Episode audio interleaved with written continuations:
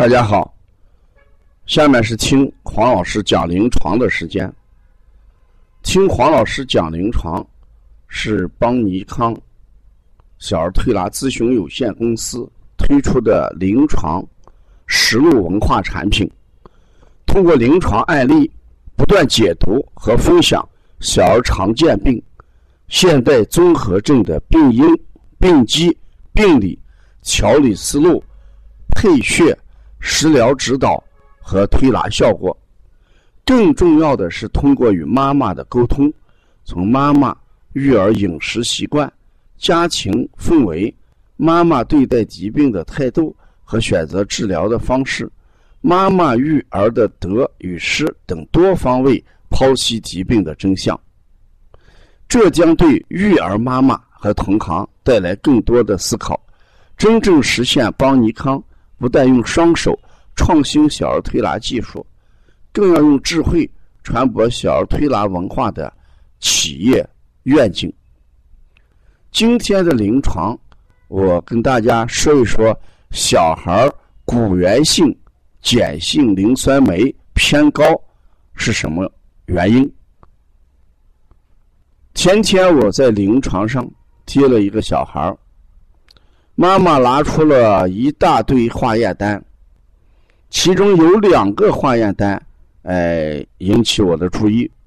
一个就是孩子的钙的含量偏低，另外一个是骨碱性，呃，磷酸酶偏高。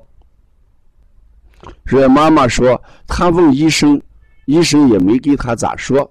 她现在，呃，听说咱邦尼康。经常为妈妈解读一些这个呃化验单，所以呢，呃，她的朋友闺蜜就把她介绍到邦尼康来，让我给她解读一下这个骨源性的碱性磷酸酶偏高是什么原因，会引起什么样的疾病。下面我先说一下骨源性碱性磷酸酶是什么东西。这个骨源性的碱性磷酸酶啊，是人这个骨质当中分泌出来的，呃，一种分泌物。当骨头当中钙盐，呃，沉积的呃沉淀不足的时候，也就是骨头当中缺钙的时候，这种酶的分泌就增多。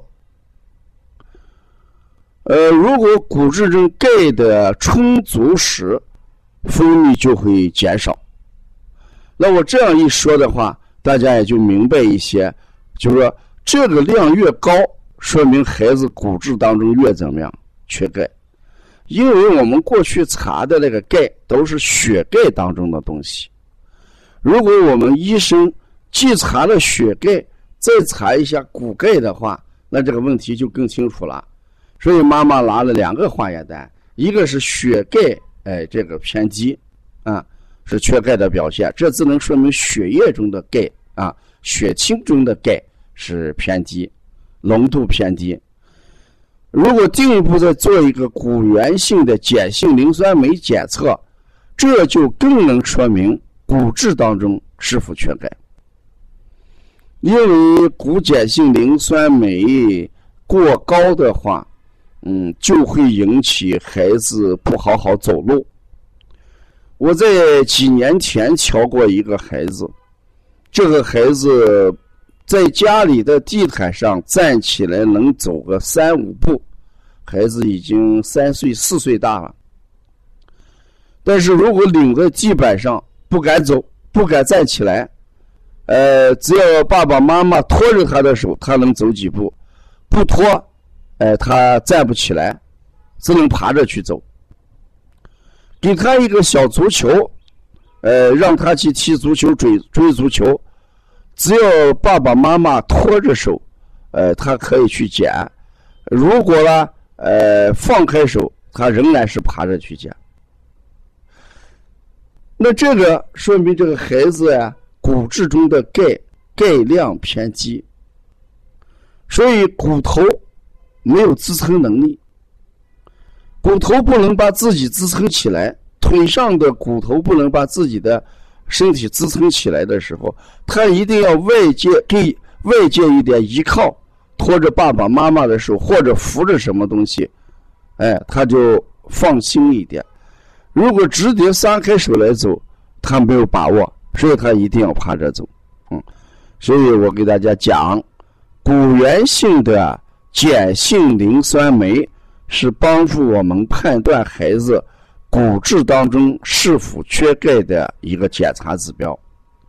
那这个正常值一般是小于二百啊。小于二百就算正常，就是每升小于二百这个微克啊，应该是微克。呃，那如果这个呃大于呃二百五十个单位的话，那这时候我们就要开始给孩子预防骨钙了，啊，添加一些钙。呃，否则的话，这个孩子将来走路的时候，哎，还要存在问题，走得慢，走得晚，哎，或者啦。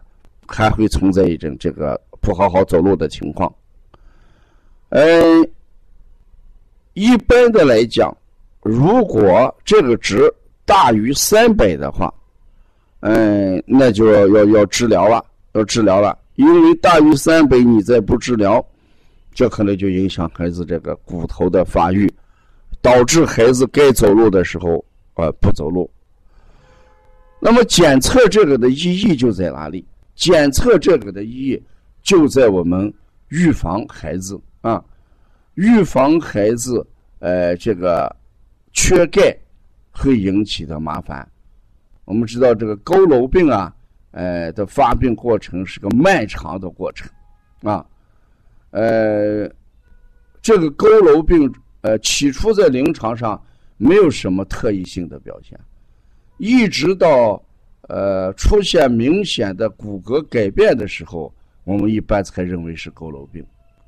这个时候就错过了最佳的什么治疗时期。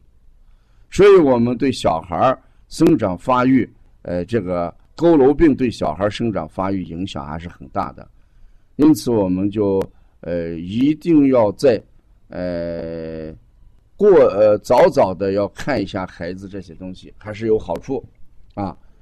像以往的血钙呀、呃血磷呀、全血型的碱性这个磷酸酶呀，哎这些了，我们还要去关注，啊，呃，当然这个检测也不能于早期诊断，我们只有到一定的症状的时候，我们去检测，呃，它的意义，呃，才更怎么重大一点。